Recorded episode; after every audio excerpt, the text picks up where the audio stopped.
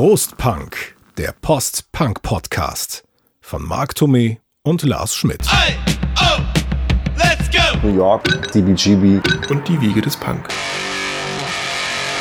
Ich würde mal sagen, nachdem wir dann das letzte Mal in der deutschen Provinz rumgeeiert sind, geht's heute mal in die Großstadt, nach New York. Also wir wechseln das Jahrzehnt, Ja, ist richtig. wir wechseln den Kontinent und wir Wahnsinn. wechseln das Land ja. und die Städte. Und so weit in der Vergangenheit zurück, wie wir heute wandern, waren wir auch noch nicht in Prostpark. Nee, das, das ist richtig. Wenn man sich mit Amerika befasst, dann merkt man, dass es dort im Prinzip ja entstanden ist, was man dann im Nachgang so als Punk irgendwie bezeichnet hat und woraus dann eben auch der Post-Punk mit all seinen Facetten irgendwo entsteht. Deshalb haben wir uns auch dafür entschieden, eben das Ding auf New York und eben besonders eben auch auf diesen Club, ähm, das CBGB, zu konzentrieren, weil das so, ich würde schon sagen, so dass das Nervenzentrum von dem ist, was man so unter US-amerikanischen Punk der 70er so versteht. So ist es. Und auch interessant ist, dass es ja sowas wie die britische Punk-Explosion in den USA, vor allen Dingen eben in New York, gar nicht gegeben hat. Ich muss sagen, ich habe auch ganz, ganz viel gelernt jetzt in dieser Vorbereitung Mhm. von diesem Podcast, weil ich vieles von dem wirklich nicht wusste. Ich habe mir jetzt vieles erst angeeignet. Auch diese Ursprünge mit Bands wie den Stooges von Iggy Pop oder MC5, die äh, ursprünglich aus Detroit kamen und wie das dann nach New York übergeschwappt ist und das eben schon alles Ende der 60er begonnen hat. Also weißt du, da haben die einen haben noch irgendwie Flower Power gefeiert in Woodstock und die anderen haben im Prinzip schon den Punk erfunden. Nur hieß das damals nicht so und man hat das erst, glaube ich, viel später dann wirklich so interpretiert, dass das vorweggenommen hat, was dann später kam und was dann die Briten mit den Sex Pistols, Clash und allen anderen dann so richtig losgetreten haben.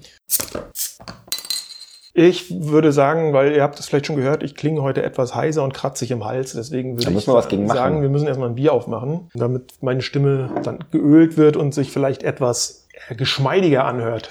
Ich habe jetzt einfach mal ein paar Miller Bier gekauft, ein, äh, ein amerikanisches Importbier. Leicht im Geschmack. Ein Dünnbier. Nee, das ist kein, kein Leid. Das wollte ich uns dann doch nicht antun.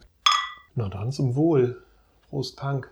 Ja, das ist halt wirklich, also schmeckt nicht nach allzu viel. Nee. Ist halt relativ wässrig. Aber ich sag halt, äh, im Sommer mag ich sowas tatsächlich ganz gerne. Mhm. Weißt du, aus so einem Eimer mit ganz viel Eis gezogen. Aus dem Eimer, ja. Nein, nicht aus dem Eimer trinken, sondern die Flaschen im Eimer gekühlt. So, Marc, wo fangen wir an? Wir haben wie immer das Problem, wir brauchen eine Struktur. Ja, also vielleicht kann man das hier sogar ein bisschen äh, chronologisch irgendwie angehen. Es gibt so mehrere Entwicklungen, die dann schließlich dazu geführt haben, dass New York so eine Art Punkzentrum wurde. Zum einen hast du halt in den 60ern die Factory mit Andy Warhol und den Velvet Undergrounds, die ja, sagen wir mal, Kunst gemacht haben. die haben Kunst gemacht. Das war ja schon so ein bisschen so äh, Bohemian-mäßig, ne? Also das war schon so eine richtige Kunstszene. Und das Zweite, was eben ganz interessant war, ist dann, was aus Detroit kam, nämlich die MC5 und die Stooges um Iggy Pop, weil die ja im Prinzip sich gegen dieses immer bombastischer werdende der damaligen Beat- und Rockmusik aufgelehnt haben mit ihrer Musik. Ja, man sagt ja immer, das sei ähm, Garage Rock, also wieder Back to the Roots. Nicht überproduzieren, nicht ähm, Phil Spector, nicht Wall of Sound, sondern eben energiegeladen, Aufs dreckig, Wesentliche reduziert. aufs Wesentliche konzentriert Aber aggressiv. und aggressiv. Unheimlich Ja.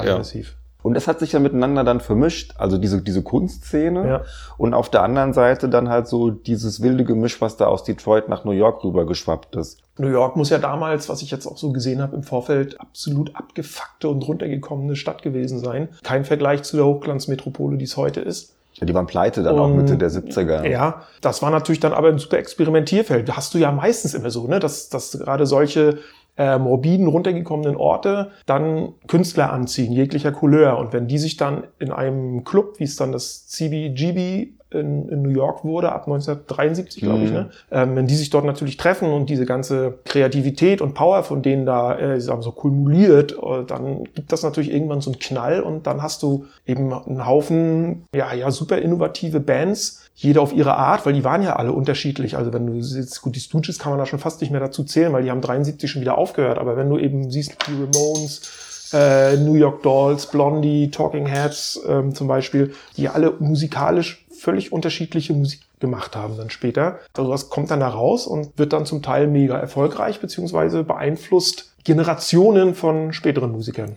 Und nimmt halt, wie gesagt, und zeigt den Briten im Prinzip, wo es lang geht, weil Ja, die ja also dann, total- total erst auf, später quasi auf den Total Trichter spannend. sind. Also man, man sagt immer, die New York Dolls hatten einen ähnlichen Impact auf die amerikanische Musikszene wie die Pistols in England beziehungsweise in London hatten, weil die New York Dolls kamen ja mit diesem Glam, also sie haben sich ja so ein bisschen transenmäßig dann auch zurecht die, haben, gemacht. die haben sich die Klamotten und das Make-up von ihren Freundinnen geschnappt und sind dann damit auf die Bühne. Waren aber alles Heteros. Es war nur die Show. Sie wollten schocken, sie wollten Aufmerksamkeit, waren sehr stark beeinflusst von T-Rex, von Mark Bolan und seiner Band. Ja, das ist ihnen geglückt. Und das ist eigentlich auch, wenn es jetzt nicht die Musik Punk ist, aber ich finde, das ist von der Attitüde her halt total Musik Punk. ist Punk, es ist musikalisch überhaupt Glam. nicht. Das ist Glamrock. Also ist dreckig Schriller gespielter Glam. Glamrock. Aber die Attitüde ist, ist Punk.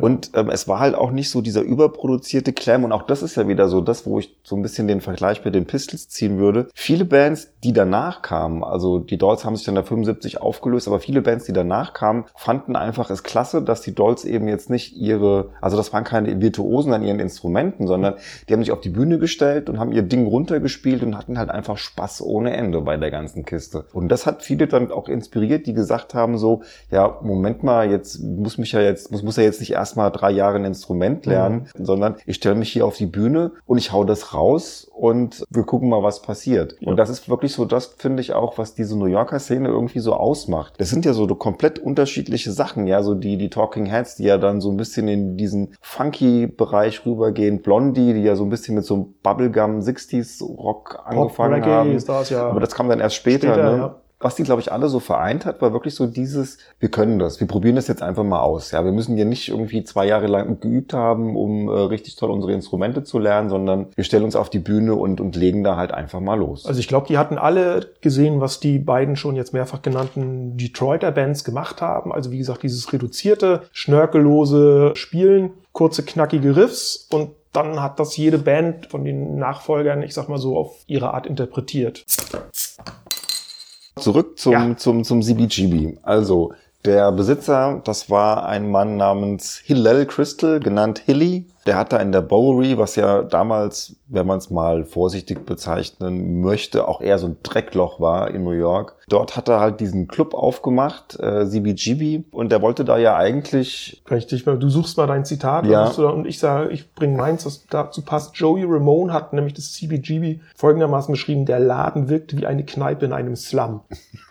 Ich glaube, ja, aber das stimmt auch. Also das CBGB steht ja für Country, Bluegrass und Blues. Das waren ja die Sachen, Ja. die, der, die der Hilly da eigentlich spielen lassen wollte. Und die hatten dann halt hinten so eine Bühne und Und naja. das war ein Hel- Hells Angels Treff zu Anfang. Am Anfang war es ein Held. Deshalb, äh, es gibt einen Film, CBGB, von 2013 mit Alan Rickman, der leider auch viel zu früh verstorben ist, in der Rolle des äh, Hilly Crystal.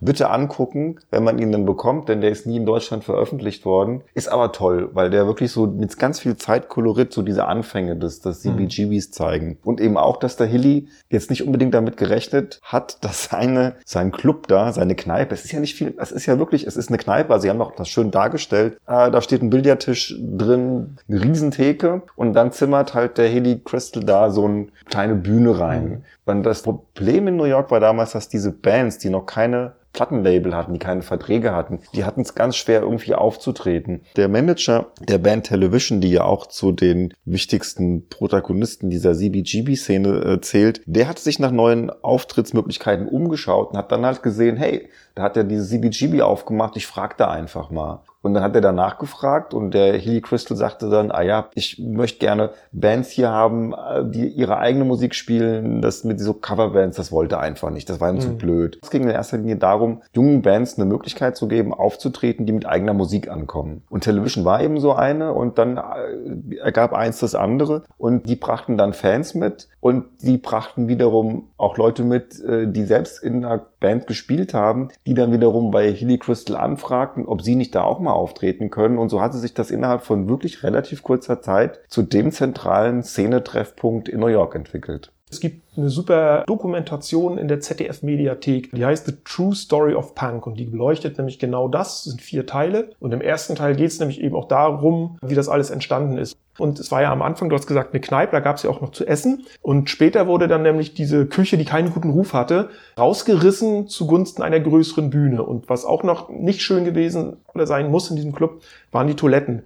Das wird nämlich auch in dieser Doku erzählt, die Scheißhäuser hatten keine Türen. Alles in allem muss es schon ein sehr spezieller Laden gewesen sein. Und bis 2007 hat das Ding, glaube ich, auch noch existiert ja. und war bis dato ähm, tatsächlich so ein Hotspot, nach wie vor. Also Patti Smith hat, glaube ich, das letzte Konzert im CBGB gegeben. Danach war es halt so, was wir auch schon gesagt haben, ne, dass das ganze Viertel da war halt damals noch ein Künstlerviertel und dann ging das halt los, so dieser ganz, ähm, dieser, die, diese klassische Entwicklung, ja, wird renoviert, es wird immer teurer und so konnte mhm. sich halt dann der, der der Hilly Crystal irgendwann die Miete für seinen Club nicht mehr leisten. Ich gerade nicht drauf. Da gibt's doch dieses schöne deutsche Wort, ja, was auch da Gentrifizierung. Gentrifizierung. Gentrifizierung. Da ist jetzt so ein Designerladen drin. Also das ist im Prinzip jetzt eine Art, ist ein Designerladen und gleichzeitig aber auch ein CBGB-Museum. Also ja. die Platten und es ist viel, viel von dem Original ähm, vorhanden geblieben.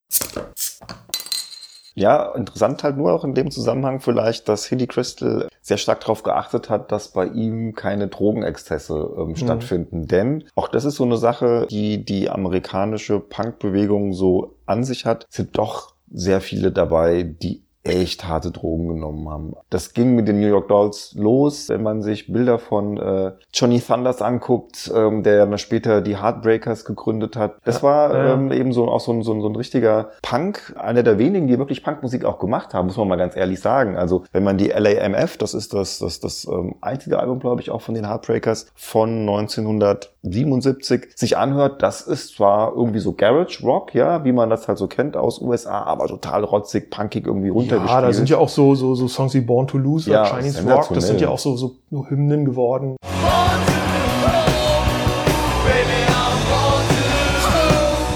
Ja, aber du hast recht, die Band ist letztendlich am, am Drogenkonsum auch, auch zerbrochen.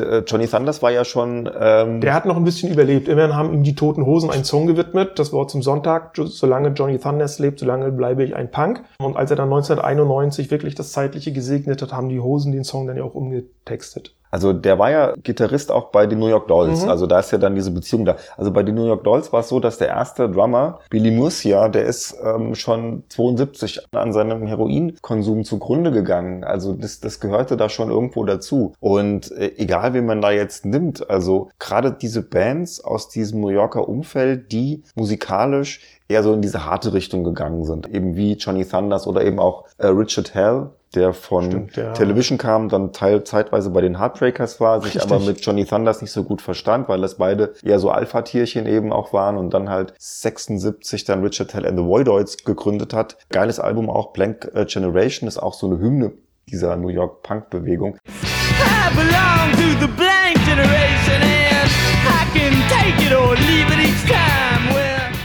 Aber das waren alles auch Jungs, die wirklich fies ähm, an der Nadel gehangen die, haben. Die von den Ramones auch, denen das ja auch dann später zum Verhängnis geworden ist. Und also es ist ja auch, ähm, jetzt mal abgesehen von Sid Vicious, und natürlich wurde da auch viel gesoffen in, in England und so, aber so diese, diese Hardcore-Drogen- Szene, das hatten die in England nicht so gehabt. Nee, also das wird nee. manchmal echt wie Kindergeburtstag gegenüber dieser New Yorker Szene. Ja, Iggy Pop, der gehört ja. natürlich auch noch in die Reihe, von dem auch viele damals schon gedacht haben, der wird nicht alt, aber er lebt halt immer noch und sich diesen Titel Godfather of Punk natürlich auch mehr als verdient hat. Und ähm, wir haben ja vorhin schon kurz über die Band geredet. Wir haben generell, glaube ich, beide so ein bisschen unsere Probleme mit dieser Musik, auch mit diesen alten MC5-Sachen und so. Es ist nicht so unser Ding. Aber Kick Out the Jam ist ein ja, Song, genau. aber das andere ist Kick so... Out the Jam, genau. Was habe ich, da habe ich auch einen, ein, ein Kritiker hat damals über diesen Song oder über dieses Album gesagt, er weiß nicht genau, ob die rohe Gewalt in den Songs der Ersatz für die Originalität sein soll.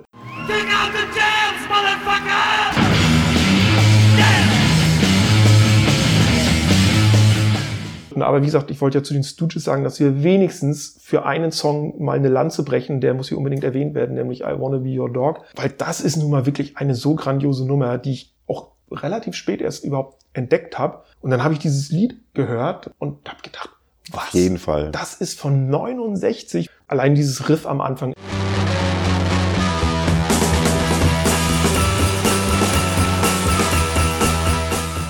Ja, und vielleicht nochmal ganz kurz äh, der Begriff Punk, da hatten wir es ja vorhin auch schon gehabt, wurde ursprünglich mal von amerikanischen Musikjournalisten mitgeprägt. Und zwar alles, was jenseits von diesem glamourösen, durchproduzierten Mainstream-Gedöns eher so dieses, die, diese Rückkehr zum Garage Rock symbolisiert hat oder, oder dargestellt hat, bekam den Beinamen Punk. Es war kein Begriff jetzt so, dass man sagen würde, das ist Punk oder es war kein Label, mhm, aber da, da ist aber alles drunter gelaufen. Ich also habe noch eine interessante Geschichte, weil auch die in dieser True Story of Punk vorkommt. Der Begriff hat ja auch mehrere Bedeutungen oder mehrere Herleitungen im Amerikanischen. Also der John Holstrom, der zusammen mit dem Lex McNeil dieses Punk-Magazin oder Punk-Fansign gegründet hat. Ja, ein Fansign, was Comics und Musik quasi als Inhalt hatte. Und dieser John Holstrom hat gesagt, als sie sich einen Namen überlegt haben, sind sie halt auf Punk gekommen, weil Punk war damals in den äh, amerikanischen Filmen auch so ein Begriff, der, wie hat er gesagt, man durfte damals noch nicht sagen, du doofes Arschloch oder du Wichser. Und deswegen hat man solche Leute als Punk bezeichnet mhm. in so amerikanischen Filmen. Ja, du bist nix wert, so. Ja, ne? genau, so du bist halt so ein Loser, Außenseiter, ja, genau, eben genau so. Bist der letzte mhm. Dreck. Deswegen sind sie auf diesen Namen gekommen. Parallel dazu bezeichnet Punk im amerikanischen Knast-Slang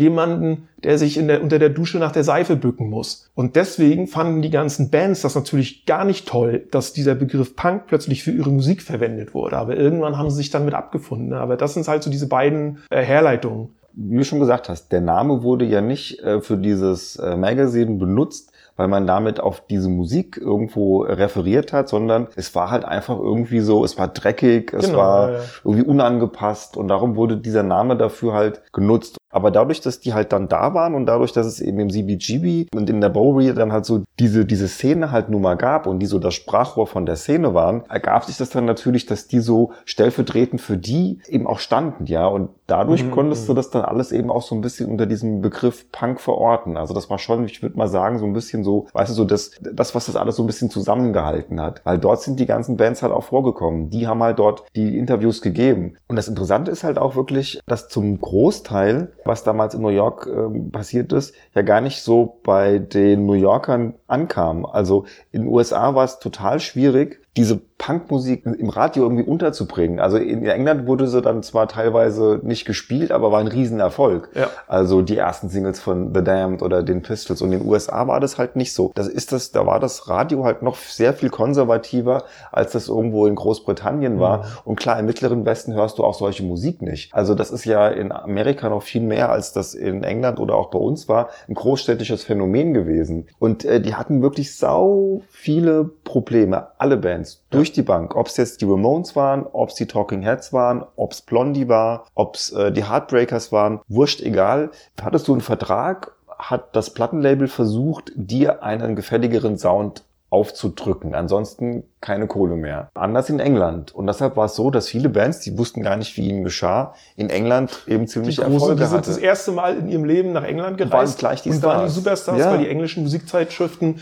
groß und breit schon darüber berichtet hatten, was da in New York abgeht. Der, der Lex McNeil sagte, ähm, im ersten Jahr sind die meisten Hefte, die die raus, also die die vom Punk Magazin ähm, gedruckt haben, die sind nach England verschifft worden dann schwappt das so rüber und das fanden natürlich die Engländer total klasse. Also das war ein ganz entscheidender Faktor, das was in New York passiert ist. Der Johnny Thunders tourt dann halt mit seinen Heartbreakers und die Leute sind ausgeflippt. Auch die, die, die Ramones, wenn die in England waren. Ja, ja. Das war ein also, Wahnsinn. Ich also hier, genau, die haben schon am 30. Mai 1975 haben sie ihren ersten England-Gig gespielt. Nur ein einziges Konzert in Coventry. Und dann sind sie ein Jahr später, am 4. und 5. Juli, für zwei Gigs nach London und die waren alle da. Ob The Damned, The Clash, die Sex Pistols und diese alle hießen damals, alles, was zu der Zeit in der englischen Punk-Szene Rang und Namen hatte, stand bei diesem Ramones-Konzert in der ersten Reihe und hat die Jungs abgefeiert. Aber trotzdem interessant, dass, dass, dass viele von diesen Bands, über die wir uns jetzt auch unterhalten haben, dann auch äh, gegen Ende der 70er oder den frühen 80ern nicht mehr existent waren oder halt dann, was die Plattenfirma Firmen von denen wollten,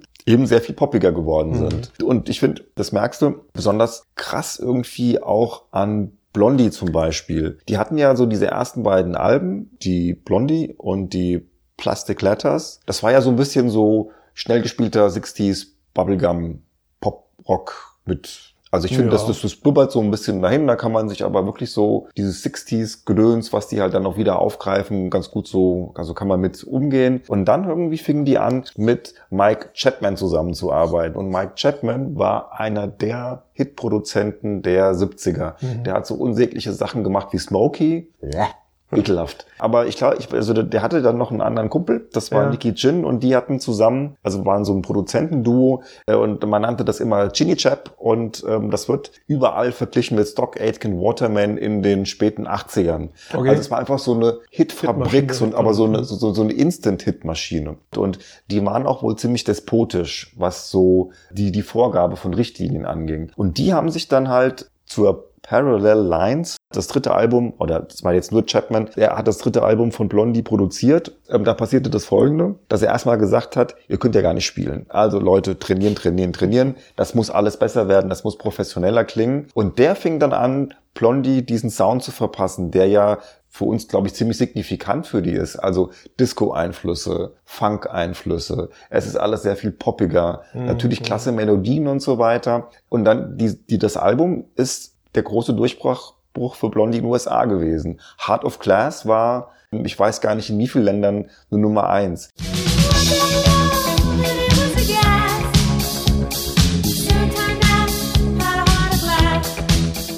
Und es gibt so eine interessante Geschichte, man kann sich das nämlich anhören. Auf der Plastic Letters ist das, glaube ich, drauf. Kann man sich die Ursprungsversion von Heart of Class anhören. Das ist so ein nett dahingedudelter, ein bisschen zurückhaltender Reggae-Song, würde ich mal sagen, oder Reggae angehauchter Song. Und Heart of Class ist dann natürlich so dieser Bam in your face ähm, Disco-Rock-Klopper, der es ja dann im Endeffekt auch wurde. Und da merkt man natürlich, ne, wie da so diese Einflussnahme von diesem Produzenten natürlich dann auch der Band das ermöglicht hat, dann eben die großen Erfolge zu feiern. Ja. Die Talking Heads haben sich äh, mit Brian Eno zusammengetan. das Ja, hat ein bisschen gedauert, bis der so aus diesen sperr sperrigen, hektischen Sounds dann eben das gemacht hat, was die Talking Heads dann vielleicht so einer der besten Gruppen Ende der 80er, äh, Ende der 70er gemacht haben. Vor allen Dingen die 1980er Remain in Light, eben mit diesen Afrobeat-artigen Rhythmus, äh, Rhythmen, die die da haben und dann teilweise die Synthes, die da dazukommen. Ich meine, Brian Eno ähm, steht ja auch immer so ein bisschen für so experimentellen Sound. Also ganz toll. Aber äh, lange Rede, kurzer Sinn. Diese Bands, die damals im CBGB aufgetreten sind, die haben dann entweder halt so diese Entwicklung gemacht, also hin zu so einem künstlerischen, was die Talking Heads machten. Die sind dann Anfang der 80er erst so mit Burning Down the House und solchen Sachen von der Speaking in Tongues sind die dann halt, aber die sind dann so ein bisschen, ich will nicht sagen mainstreamig geworden, erst dann in den mittleren 80ern, aber die wurden halt mit dem, was sie gemacht haben, zu Kritikerlieblingen und natürlich dann auch in den Charts erfolgreich. Blondie war eine Megaband dann, eben dank dieser, dieser Wandlung und die, die das nicht gemacht haben, die sind dann relativ schnell verschwunden. Oder dass sie auch großartig Kohle oder Erfolg hatten. Ich bin ja ein großer Ramones-Fan und die sind eben dieses Beispiel. Die mussten ja jetzt auch nicht am Hungertuch nagen, aber die mussten sich eben strecken, das, weil die haben ihren Unterhalt mit den Konzerten verdient und nicht mit ihren Platten. Wo wir da schon sind, ähm, es gibt ein wirklich auch in die Geschichte eingegangenes Konzert, nämlich 1977 am Silvesterabend haben die Ramones live in London im Rainbow Theatre gespielt. Das wurde mitgeschnitten und ist dann 1979 auf dem Album It's Alive dann veröffentlicht worden, was bis heute von vielen, vielen Kritikern als das ultimative, beste Live-Album einer Mhm. Punkband ever zählt. Und es gibt aber auch einen Mitschnitt von diesem Konzert. Und das gibt's bei YouTube zu bewundern. Und da sieht man eben diese geballte Power. Es ist unglaublich, also diese Energie, die fasziniert mich bis heute. So ein paar schöne Beispiele aus einem anderen Buch, und das ich auch hier mal empfehlen kann. Das heißt nämlich Auf Tour mit den Ramones. Das ist geschrieben von Monte A. Melnick. Der äh, Mr. Melnick war der Tourmanager von den Ramones und zwar von wirklich vom ersten bis zum letzten Konzert an. Also diese ganzen CBGB-Bands hatten es am Anfang ja schwer, auch außerhalb New Yorks überhaupt Gigs zu kriegen, weil da gab es überhaupt kein Publikum für diese Bands. Deswegen haben zum Beispiel die Ramones in den ersten zwei Jahren ihres Bestehens, 74, 75, fast nur in New York gespielt und auch dort nur in zwei Clubs, im CBGB und in den Performance Studios. Und erst ab 76 sind sie dann nach und nach auf Tour gegangen und da gibt's eben diese äh, Geschichten aus diesem Buch. Da sollten sie erstmal als Vorband spielen, aber die, die Booker hatten, weil es keine vergleichbare Band in den USA gab, die vergleichbaren Musik gespielt hatte, wussten die immer nicht, mit welchen anderen Bands sie die Ramones koppeln sollten. Deswegen haben die unter anderem für Bands wie Black Sabbath, Foreigner und Toto als Vorband gespielt. Und jetzt kommt ein super Zitat Gruselig. von, von Johnny Ramone, der für uns zwei zwei Mainstream-Rock-Hasser wirklich göttlich ist, weil er sagte, als sie im Vorprogramm von Toto gespielt haben, die Toto-Fans schliefen fast. Bevor die merkten, was abging, war unser Gig auch schon vorbei. Die sind nicht mal mehr dazugekommen zu buhen. war für Ja. die wahrscheinlich so der totale Kulturschock. Ja, da willst du also diesen Toto Rock Rock oder wie man das bezeichnen mag, hören. und dann kommen die hier, da und spielen erstmal irgendwie hauen dir 15 Minuten lang äh, Ja. 10 Songs um die Ohren.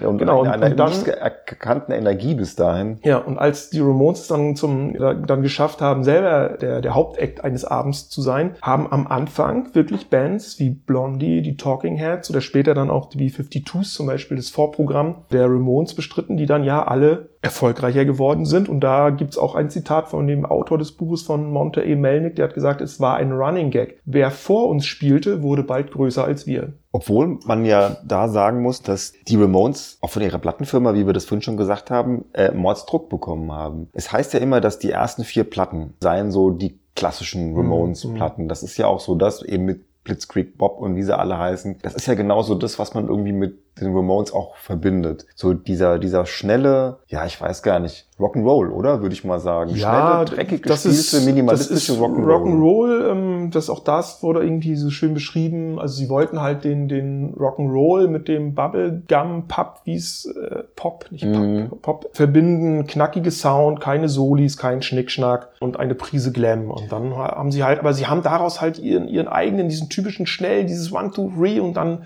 ging's los. Und das ist auch alles dem, dem äh, Tommy Ramone mehr oder weniger zu verdanken, der ursprüngliche Gitarrist und dann Drummer, weil der, ich will nicht sagen, dass er der Bandgründer war, aber er war so die treibende Kraft dahinter. Er hat sich diese anderen Jungs zusammengesucht, die sich ja mehr oder weniger kannten, weil sie alle aus demselben New Yorker Vorort kamen. Und der hatte eine ganz klare Vorstellung von diesem Sound, eben weg von diesen geschnörkeligen, ich wichs mir ein, weil ich ein siebenminütiges Soli auf der Gitarre spielen kann, äh, Songs. Und hat dann mit diesen anderen vier Musikern so lange rumexperimentiert, bis sie diesen Song drauf, drauf hatten. Deswegen ist er als ursprünglicher Gitarrist nachher auch hinter der Schießbude gelandet, weil ursprünglich hat Joey, der Sänger, getrommelt. Der konnte aber nicht trommeln und singen gleichzeitig. So haben sie dann immer irgendwie... Hey, das kann doch Bela B. auch. und so haben sie dann irgendwie lustiges Instrumente-Tauschen gemacht, bis sie dann festgestellt haben, So geht's am besten. so funktioniert's Mhm. und und so haben die halt dann ihren Stiefel durchgezogen, bis hin zu, dass sie dann äh, darauf gekommen sind, komm, wir ziehen uns alle Lederjacken an, schwarze Lederjacken, zers zerschlissene Jeans, Converse, Turnschuhe.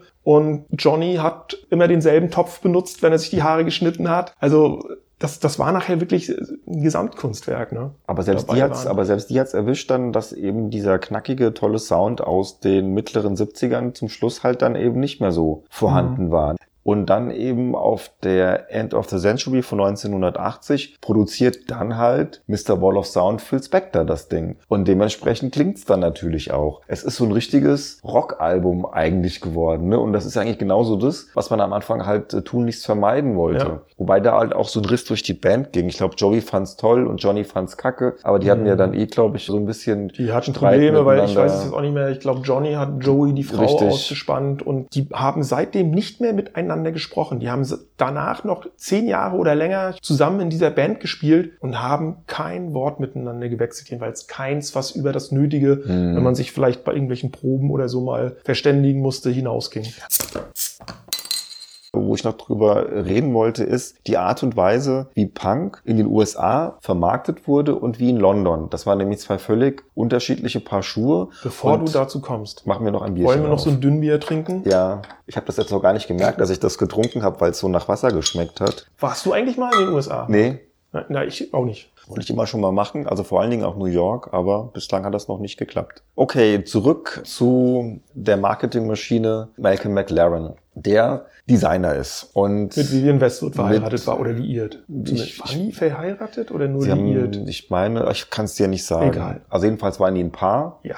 und hatten in London eben den Laden, der sich in der Kings Road, der sich auch ein paar Mal umbenannt hat und so dieser Hochphase des Punk den wunderschönen Namen Sex hatte. Der war natürlich äh, auch häufig in New York und war so ein, also hat Trends richtig aufgesaugt, mhm. weil er natürlich die auch zu Geld machen wollte. Und der war zwischendurch auch mal Manager der New York Dolls. Jedenfalls hat Malcolm McLaren das sich genau angeguckt und es gibt so diese kolportierte Geschichte, dass Richard Hell, eben auch Ex-Television, Ex-Heartbreakers, ankam mit diesen stacheligen Haaren und mit ähm, Sicherheitsnadeln in den Klamotten. Da gibt es so viele komische Geschichten drüber. Angeblich soll dem Richard jemand so irgendwie am Hemd gerissen haben oder am T-Shirt, dass das halt auseinandergefetzt war und er hatte irgendwie einen Auftritt oder er wollte auf eine Party oder er wollte in CBGB, was weiß ich. Und dann hat er das halt schnell mit diesen, mit diesen Sicherheitsnadeln dann geflickt. Ah, geflickt. Okay. Malcolm hat's gesehen und Malcolm hat's gesehen und fand das dann total spitze. Trend erkannt. Ähm, sowieso, wenn man sich die ollen alten Television-Auftritte anguckt, übrigens ähm, Marky Moon, geiles Album. Lars findet es nicht so toll. Ich nee, finde, du hast letztens dich mal, ich, ich finde scheiße. Also ich kann, also ich habe es am Anfang auch nicht kann gut gefunden, nicht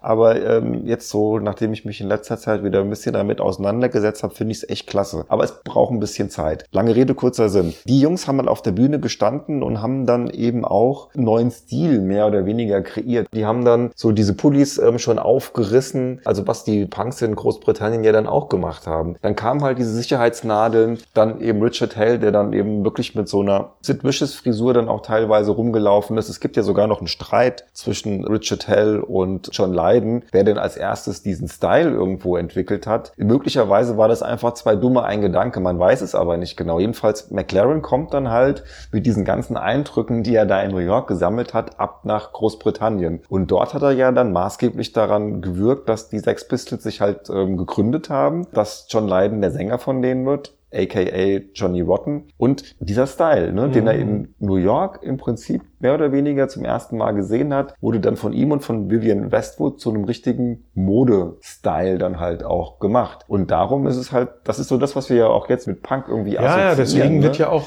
ich sag mal so, die, assoziiert die Allgemeinheit ja Punk eben auch mit England, London und den Sex Pistols. Und all das, was wir heute erzählt haben, wissen viele nicht. Das ist kein Vorwurf jetzt irgendwie gemeint. Das soll jetzt auch nicht besserwisserisch oder belehrend sein. Ich habe vieles von dem, über das wir heute gesprochen haben, auch lange Zeit nicht gewusst. Hatte ich am Anfang gesagt, die Briten hatten einfach das bessere Marketingkonzept. Und deswegen ist ja dank solcher Bands wie den Sex Pistols und solcher Menschen wie, wie Malcolm McLaren im Hintergrund Punk damals ja auch so, so groß geworden. Hat ja diesen Hype überhaupt erst erreicht. Und auch die Bands, diese Popularität dann. In den USA ist Punk ja Nische geblieben, bis auf, bis auf ganz lange Zeit. Du kannst ja sagen, in den USA ist Punk erst in den 90ern in den Mainstream eingetreten und salonfähig geworden, als dann so eine Truppen wie, wie Offspring, äh, Green Day und weiß ich, wie sie alle heißen, auf der Bildfläche erschienen sind. Selbst in den 80ern ist das noch in den ja, USA. Ja, du hattest halt immer so, so passiert. war sehr nischig, ne? Ja, es war also, nischig. Das du hattest halt dann so diesen, diesen. Du hattest diese Inseln, du ja. hattest New York, du hattest LA. Sicherlich gab es auch noch ein paar andere Städte, aber nicht so wie in England, wo sich das ja ganz schnell von London quasi auf die, über die ganze Insel verbreitet hat und dann ja auch ratzfatz über den Ärmelkanal aufs restliche Europa und schon wieder weg war. Ne? Also ich und, meine, und dann natürlich auch ganz schnell wieder weg war. Ist ja was ähnliches, was wir damals auch äh, bei unserer Analyse der deutschen Underground-Musik Anfang der 80er festgestellt haben. Sobald das irgendwie so überkommerzialisiert wird, äh, ist das Ende nah. Ne? Das ist halt sowas, was in Amerika vielleicht auch nicht so war. Die hatten nicht so diesen Ausverkauf. In England war dieser Punk dann eben groß. Ne? Das ja. war auf einmal auch Radiomusik und der Post-Punk, also das, was danach kam, wurde ja dann auch ein maßgeblicher Bestandteil der Popmusik der 80er. Also wir hatten es ja schon gehabt, dass Bands wie Human League, Heaven 17, Depeche Mode, also Gary richtig Newman. große, erfolgreiche Bands, ja, dass die, Gary Newman, dass die dann tatsächlich die Charts auch angeführt haben. Und genau das war in Amerika eigentlich nicht der Fall. Es war eigentlich immer irgendwie so eine Nische. Oder die haben dann ganz andere Wege eingeschlagen, weil auch eine Joan Jett, die damals parallel zu dieser Entwicklung, über die wir gesprochen haben, mit einer Frauenband namens The Runaways aktiv und auch relativ erfolgreich war für, für diese, äh, ich sag mal so, äh, nicht Mainstream-Verhältnisse. Die haben jetzt kein Punk gespielt, das war eher so, so eine Mischung aus